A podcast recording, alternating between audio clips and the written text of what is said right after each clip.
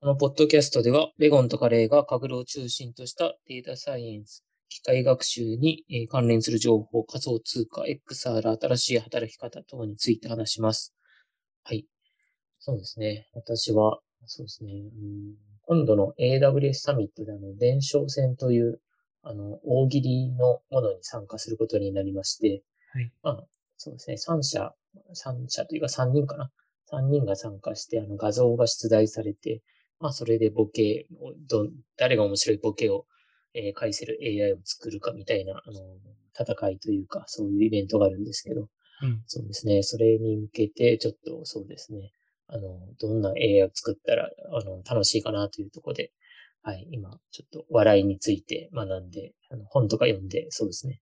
あの、ちょっと考えたりしてます。カレーです。はい。私の方は、なんかちょっと先週あたりから怪しかったんですけど、あの、どんどん体調が悪くなって、風邪をひいてしまいまして、はい。はい。あとまだ今喉もやられてる状態ですが、はい。お声が違うし、はい、そうですよね。先週の水曜日も、あの、何でしたっけ？ああ、そうな、モブプロも、はい。モブプロもそうです。よね。はい、結構長いですね、それ考えると。先週うんと、ちょうどその前回の収録、っていうか多分その一番影響してたのは、その前回の多分ハープの発表会で、うん、そこでいろいろこう、張り切りすぎていろいろしたら、はい。うん、多分疲れが、なんで前回の放送が終わったあたりからどんどん熱が出始めて、っていう感じで、はい、それでピークぐらいに水木あたり来て、今も、うん長引いてる状態です。なるほど。もうちょっとで治りそうって感じかもですね。まあもう熱とかは引いてて、うん、それで、はい、あの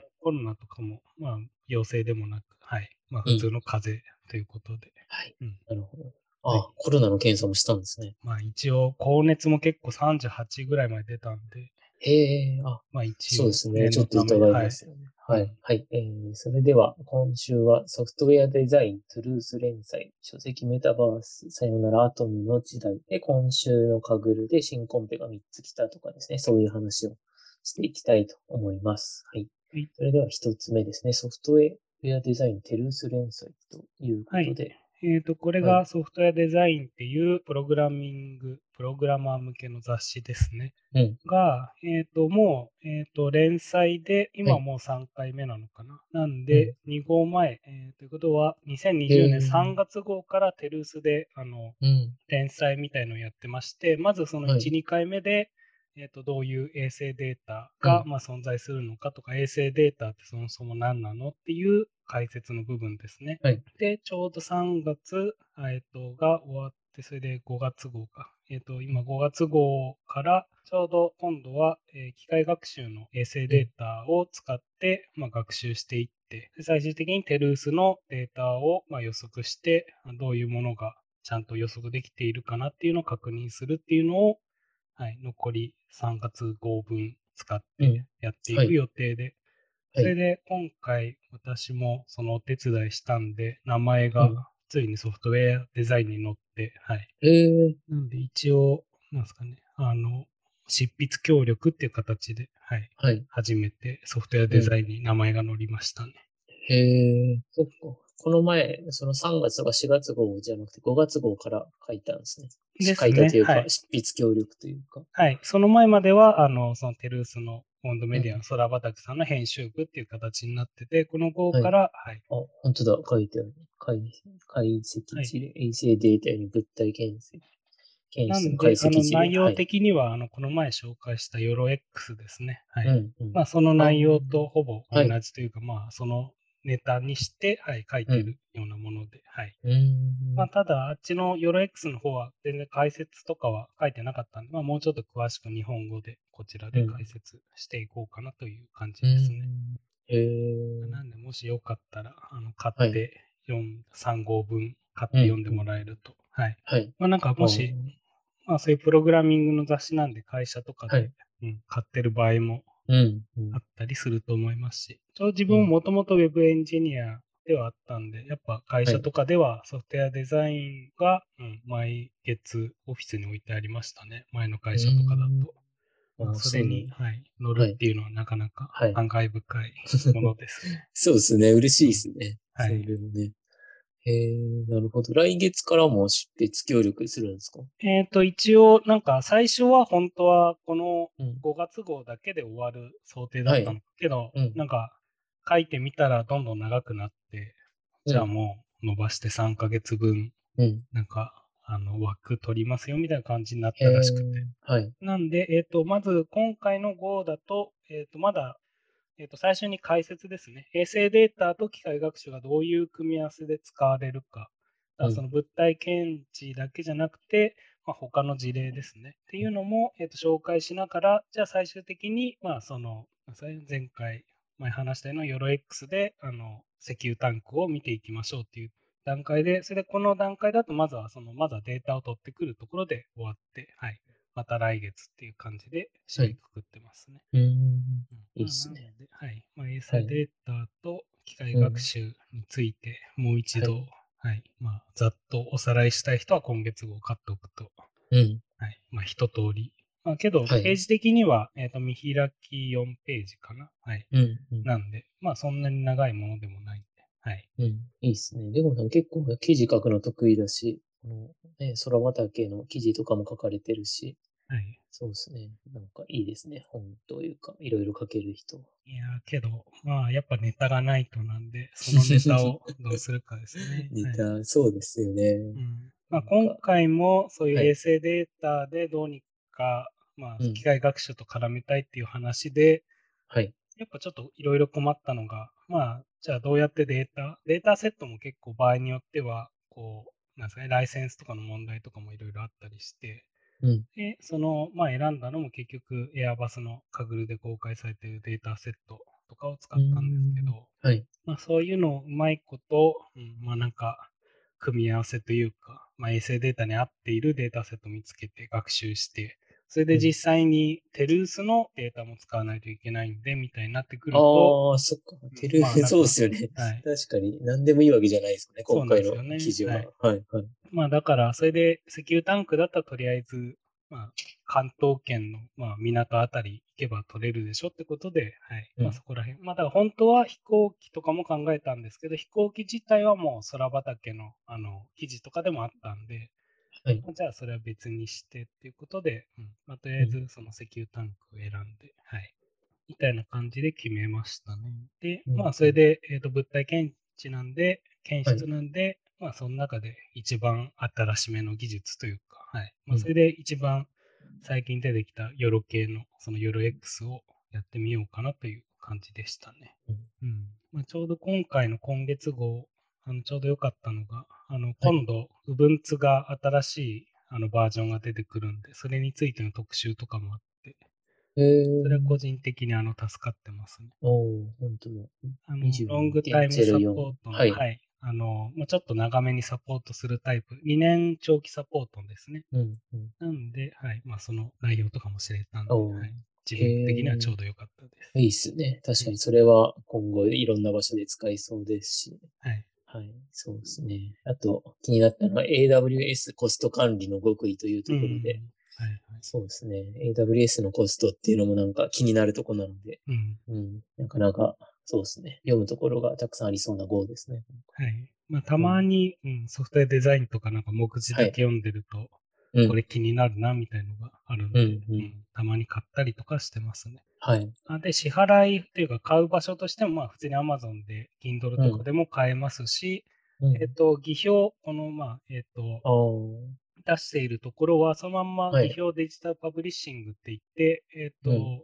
そこのサイトで電子版買うと PDF とか EPUB でもあのダウンロードできるようになるんで、はい。もしなんかそういう汎用的になんかうん。うん見たいなみたいな人は、そっちで PDF 買ったりとかもありですね。うん。そうですね。すいいっすよね。技術評論者、なんか一番いろいろ進んでってるというか、はい。うん PDF があるのがいいっすよね。ですね。うん。はい。では次が、えー、書籍メタバースさよならアトムの時代と。はい。まあ、前回に引き続いて、そのメタバース系の書籍をとりあえず毎週一冊ぐらい読んでみるかってことで、うんえっ、と、それで次に選んだのが、このメタバースさよならアトムの時代っていうものでして、えっ、と、うんこれを書いてるのが、その何回か出てるかもしれないですが、クラスターっていう VR えのー、はい。アプリですね、を作っているえー代表の加藤さんっていう人のうん。あの本でして、で、この人も、えっ、と、もともとが、えっ、と、まあ結構オタク寄りの人で、それでそのオタクの、まあそういう SF の世界ですね、を実際に作りたいみたいな。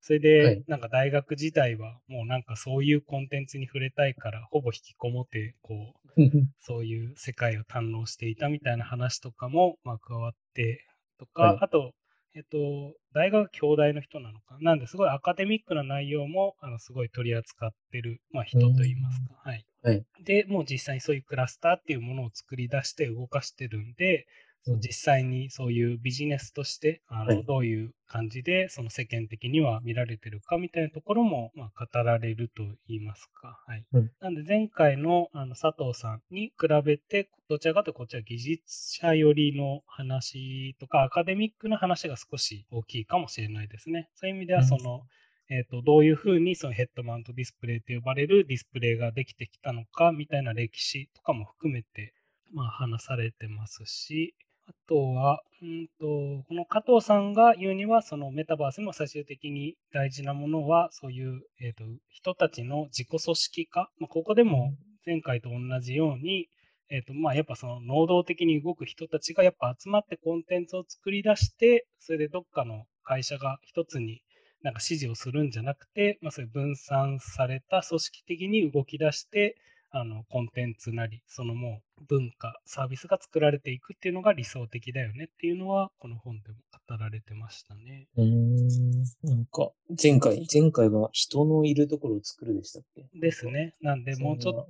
なんで、ちょっと観点がやっぱずれずれるというか、まあ、目指すところが一緒なのかもしれないですけど、うん。どちらかというと、前回の佐藤さんの方は、今までの人類が辿ってきたり、自然界においてどういうふうに、まあ、なっているかみたいなところを、まあ、ちょっと注目してとかで、えっともうちょっと加藤さんはサイエンス寄りというか、サイエンスで考えて物質がどう自己組織化するかとか、そういう観点からも、まあ、考えているような感じも見えますかね。えーさよならアトムの時代で、あはい。ん人類は物質、物質の当て字がアトムなんですね。人類はアトムの束縛からうん。解き放たれるというので、あの、鉄腕アトムのアトムかなと思ったら、そのそういうこと書いてるんですか？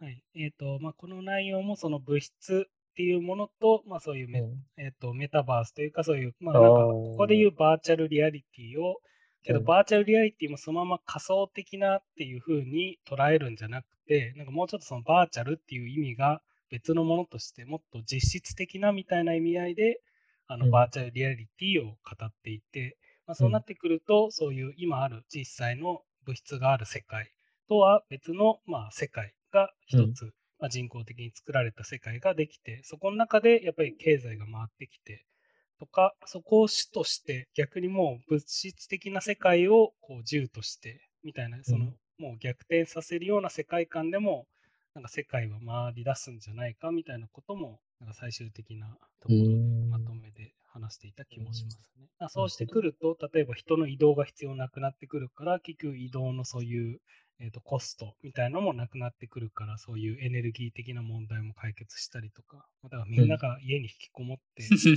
この仮想空間、その実質的な空間にみんなが入って活動すれば、うん、なんかいろいろそういう問題もなくなってくるんじゃないのとか、はいはい。うん。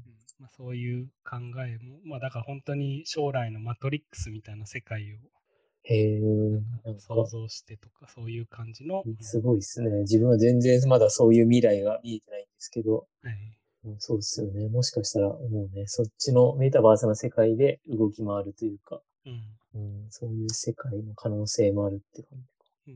まあ、そういう世界を目指しているのか、まあなんか、はい。っていう感じで、はい、今もまだそのクラスターって。で、クラスターっていうのはどちらかというと、まあメタバースとしてはメタバースなんですけど、まずはそのうんイベントをメインに。はいだからそういう、えっ、と、まあそういう音楽的なイベントとか、うん。あとは勉強会みたいな。自分も最初にその勉強会、あの VR 空間上で開催したのもこのクラスターっていうのを使ってうん、うん。やってましたし。まあ、なんかそこら辺についてなんでイベントが良かったのかとか、そういうところも語られてましたね。うん。それで、まあその VR ベンチャーとしてはやっぱ成功しているというか、今もちゃんと続いているはい。ところなんで、まあそういうノウハウみたいのも少し書かれてるような感じの、うん。はい、本でしたね。うん。なるほど。若いです。若いと言ったらですけど、1988年生まれはいで。すね。加藤さん。一応自分と同じくらいですかね。うん。うん。はい。結構、レゴンさん最近本、あれですね。先週から紹介してくれてるんで。いや、まあ、なんかその、うんこっちがいつも XR だとか言ってんのに全然、あの、紹介できてないんで。それで、だからこのちょうどメタバース系のが最近本当に3、4冊一気に、へえ。あの、なんか分野が違う人たちから出たんで、まあ、これはちょっとずつ読んでって、まあ、紹介して、はい。まあ、それぞれの人が考えてるメタバースをちょっと学びつつ、はいはい。うん。まあ、それせっかく読んだんで、まあ、話そうかなっていう感じでやってまうんすね。。うん。はい。そうですね。いいですね。うんはい。では、こんなところで、で、次が今週のカグルというところで、そうですね。今週は新コンペが3つ来ましたね。うんうんというので、はい。なんか、コンペの、急に増えたなというところですね。はい。はい。で、一つ目がフォースケアロケーションマッチングというので、はい。フォースケアっていうのが、これが企業名なんですかね。うーんなんか、レゴンさんわかります？このあれ、前流行ったあのアプリじゃないんですか、フォースクエアって。ああのあ、そう、チェックインとかするやつですよね、多分。多分そのフォースクエアだそのフォースケアだだと思います。ただ、はい私はあまり使ったことがないなと思っていて、はいはい。はいはい。そうそう。なんかみんながね、チェックインしましたとかってうん。やってけど、るやつですよね。まあ確かに人気的には一回衰えたというか。しかもなんかちょっと、なんかアプリ的にも、うんなんか内部分裂だったから、なんかちょっとえー問題が一回起きた気がして、なんかそのアプリ的にも内容が分かれたはずなんですよ。フォースクエアのもう一つ、なんか8、8っぽい名前のなんか、へー。チンハチっぽい名前。なんか B なんとかとか、ちょっとはいはいが定かではないですけど、なんかそういうのに一回分裂して、なんか一回人気が落ちた気がしてますね。へー。はい。まあ、それがなんちょっと自分勝手に言ってるかもしれないですけど、うんうんはい。はい。そうですね。そこの、あの、チェックインとかのアプリというか、そういうサービスをうん展開している企業が、はい、コンペを、はい、えー開催しますというので、そうですね。で、その、えー自社のというか、アプリのロケ、えーと、チェックインしましたみたいなロケーションデータがたくさん持っているんですけど、うん。そのロケーションデータのマッチングというので、どのあの場所とどの場所が同じかというのを、えーマッチングするコンペのようですね。うんはい。で、これはあの、まあ、テーブルデータというところなので、まあ、前もね、なんか位置情報の、前はモバイル、あの、携帯端末のえー位置情報とかだったと思うんですけど、うん。なんかそうですね、位置情報のコンペは、なんか最近結構何回かあるなというところですね。確かに。はい。うん。でまあ、7月7日までの期限で、あ、えっ、と、アプリ名が今はい調べたら、あの、スワームっていう、スワーム。はい。そういうアプリにそっち側になんかチェックインの機能がなんか分割されて、うん。あ、そうなんだ。あ、じゃあ今はチェックインじゃなくてまた違うんですかね、これだから、フォースクエアが、うん、もしかしたら戻ったりしたのかもしれないですけど、うん。はい。えー、スワーム。なるほど。はい。そうですね。これも、あの、コードコンペというところになってますね。7月7日が期限と、はい、いうところですね。はい。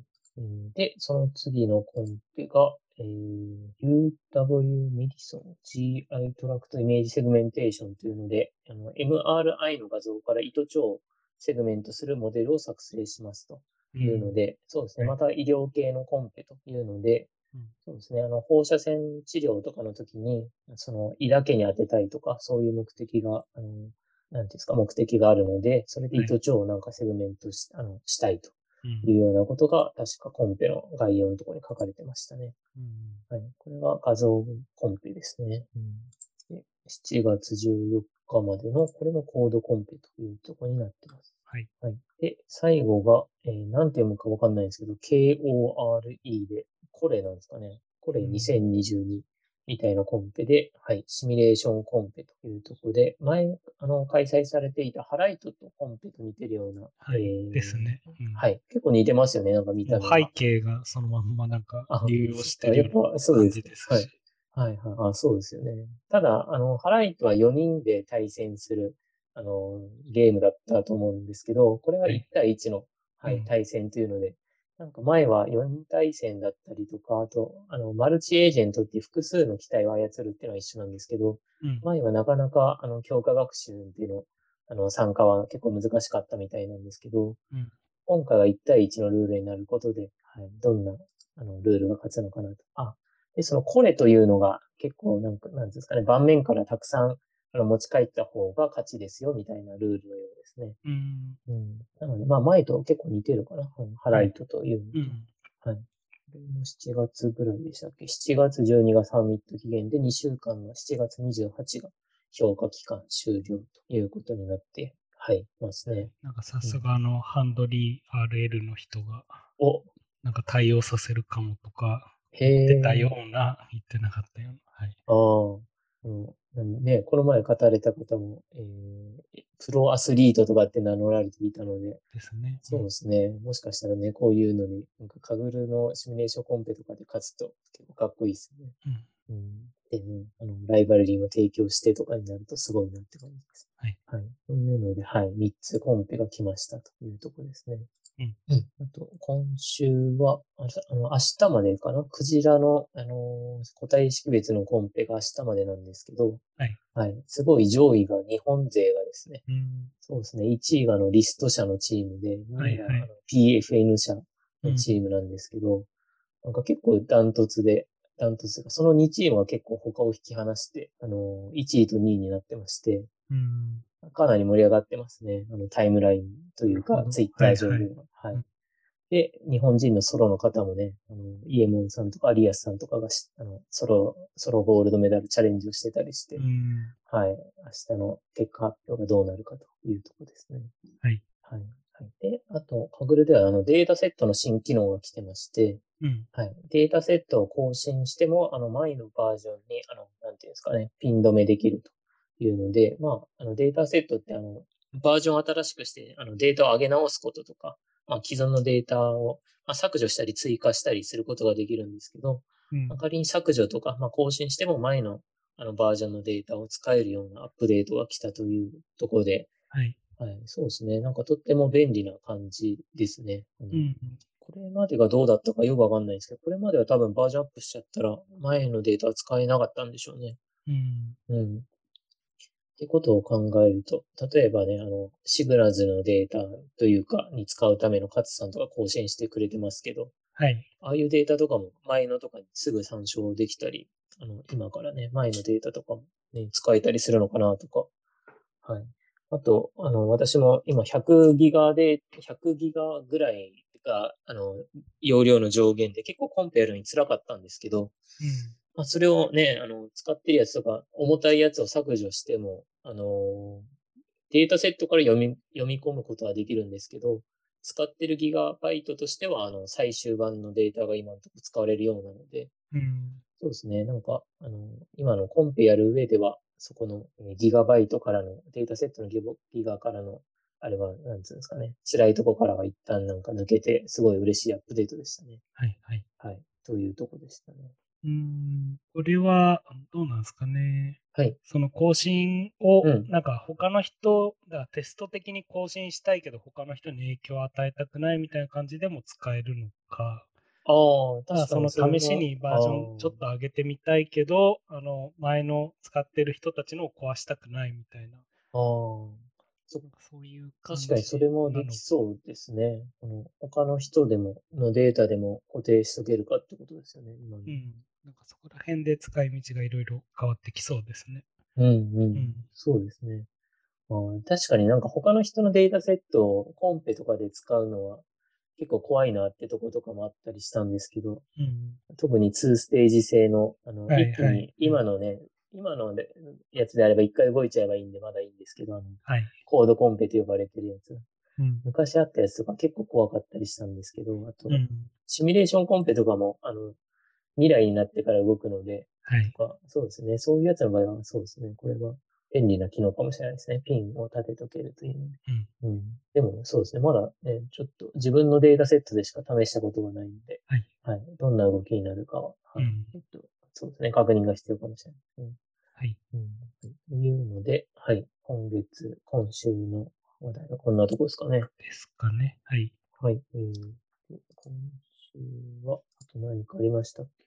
まあ、その、ネタ的に伝承戦のがまだあ、一番下に残ってそうあます。そうですね。あ、伝承戦、そっか、冒頭に話したんですけど、うん。そうですね。あの、ボケ、ボケテという、あの、会社のデータを私はもらえて、そうですね。それで、何ですかね。あの、大喜利の AI を作ろうというところで、そのはいこの、はい。うん。あの、ボケテという、なんですかね。ユーザーが、あの、写真に対して、あの、コメントというか大喜利をつけて、で、いいねとか、そういうのがつくみたいなデータがありまして、データというか、ウェブサービスか。はい。そうですね。そこが、えー、ボケビッグデータ提供おもろ記者というので、そうですね。うんデータの提供会社になってて、で、はい AWS サミットが、はい、開催しているうんというところですね。うん。今回は2回目かな。前回も、去年の AWS サミットでも、うんはい、やってて、うんそうですね。私も見てたんですけど、うん。うんそうですね。結構面白くて、あとね、あのー何ですか、ギャンを使って、あのーうん。ボケてみたりとか、そうですね。結構新しい技術を使ってボケたりもしてたんで、そうですね。今年は、どんな皆さんどうやって取り組むのかなというところで、はい。うん。しかも、まあ、その絵が前提であって、うそれで自然言語処理でテキストで出力しないといけないんで、そうですね。なかなか大変そうな、はい、うん。モデルそうなんでですすよね。うん結構、アプローチの仕方もね、いろいろありそうなので、うん。はい、どうしたら面白く、あの、そうですね、なんか取り組めるかというので、そうですね、なんか考えなきゃいけないことがたくさんあるんですよね。はい。もし、なんかできたら、うん。そのうち Discord になんか画像を投げたら、ああ勝手にボケてくれるボットでもなんか作ってください。あ、いいっすね。うん。確かに。 Discord とかで。はい。それをボットは、そうですね。なんか、すぐできそうですね。これのね、電笑戦のモデルができてしまえば。はい。うん。まあ、あとは話しとくこととすれば、一応ブログを更新しましたね。あのデザインを。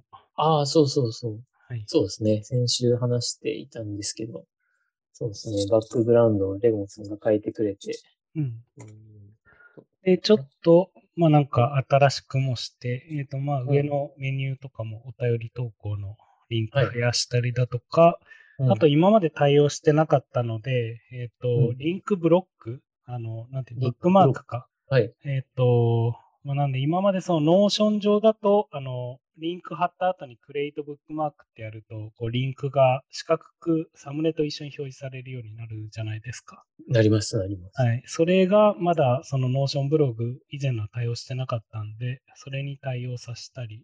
えー、す、素晴らしいです。あ、気 気づいてなかったですね。えー、あじゃあ、かなり、そっか。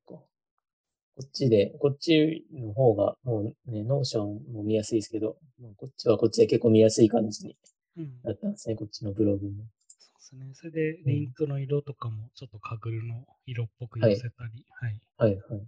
ただう、んえっ、と、今も、まあ、前のブログから変わってはないんですけど、えっ、と、はいページング機能がまだないんで、うん。うん。だから今、現状、なんか一番下に121ぐらいで、なんかそれ以上過去のが直接 URL を叩かないと見れないとかの状態なんで、ああ、そうなんだ。これ、そっか。